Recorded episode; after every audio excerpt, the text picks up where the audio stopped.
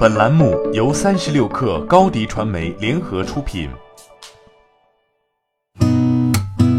八点一刻，听互联网圈的新鲜事儿。今天是二零一九年八月七号，星期三。你好，我是金盛。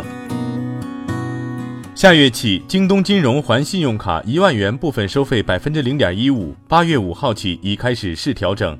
而从八月二十九号起，百度旗下度小满还信用卡每笔都将额外收取实际还款金额的百分之零点一作为手续费。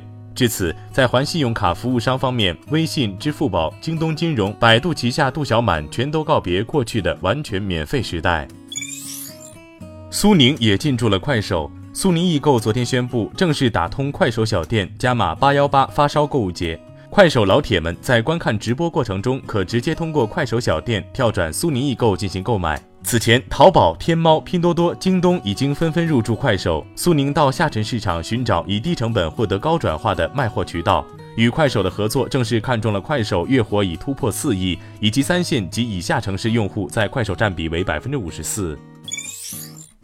哈罗出行 App 公布哈罗单车的新计费规则，八月九号起调整为每三十分钟一点五元，相比于此前三十分钟一元，上涨百分之五十。单车月卡、次卡生效期间分别为每次骑行前两小时一小时免费，超出部分按照新版计费规则收费。哈罗出行回应称，除广州调价外，还不知道其他城市是否会跟进。这是哈罗今年的第二轮涨价。网易有道昨天发布了二代词典笔。二代词典笔主要亮点在于主打一扫即查的便捷查词功能，并支持离线环境下使用。用户可通过词典笔前端笔头的高速相机扫描想要翻译的中英文词句，目前支持中英文词汇不太长的句子。有道词典笔主要面向学生，面向教育市场。第一代于二零一八年七月发布，售价四百九十九元。昨天发布的二代词典笔售价七百九十九元。商汤科技推出全新智能通行产品——商汤智行人脸识别一体机 SensePass Pro。据商汤科技方面介绍，SensePass Pro 采用八寸超薄外观设计，并搭载高清双目摄像头和商汤原创的深度学习人脸识别算法。它能够对通行人员的人脸进行自动抓取和识别，同时与数据库中的人脸信息进行一比 n 比对，零点三秒即可完成验证，识别准确率达百分之九十九点九九。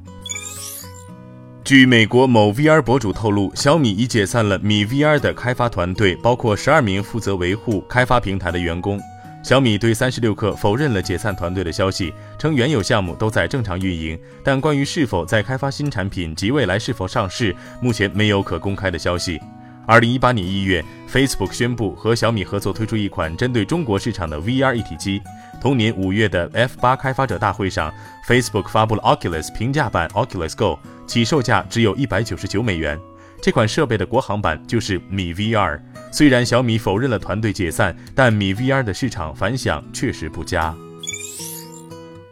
下半年手机市场最受关注的机型莫过于新款 iPhone 发布。软银总裁宫内谦在周一财报会上的发言暗示，新 iPhone 将在九月底前十天及九月二十号预售，与往年新品上市时间相似。由此推算，今年发布会约在九月十号前后。苹果对于新机型的定价策略也产生了变化，在外媒对于新 iPhone 的价格预测中，新机售价都有所下降。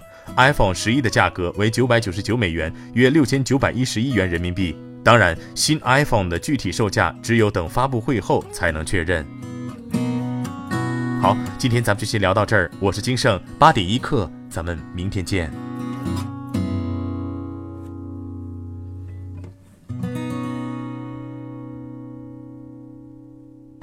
欢迎加入三十六氪官方社群，添加微信 baby 三十六氪 b a b y 三六 k r，获取独家商业资讯。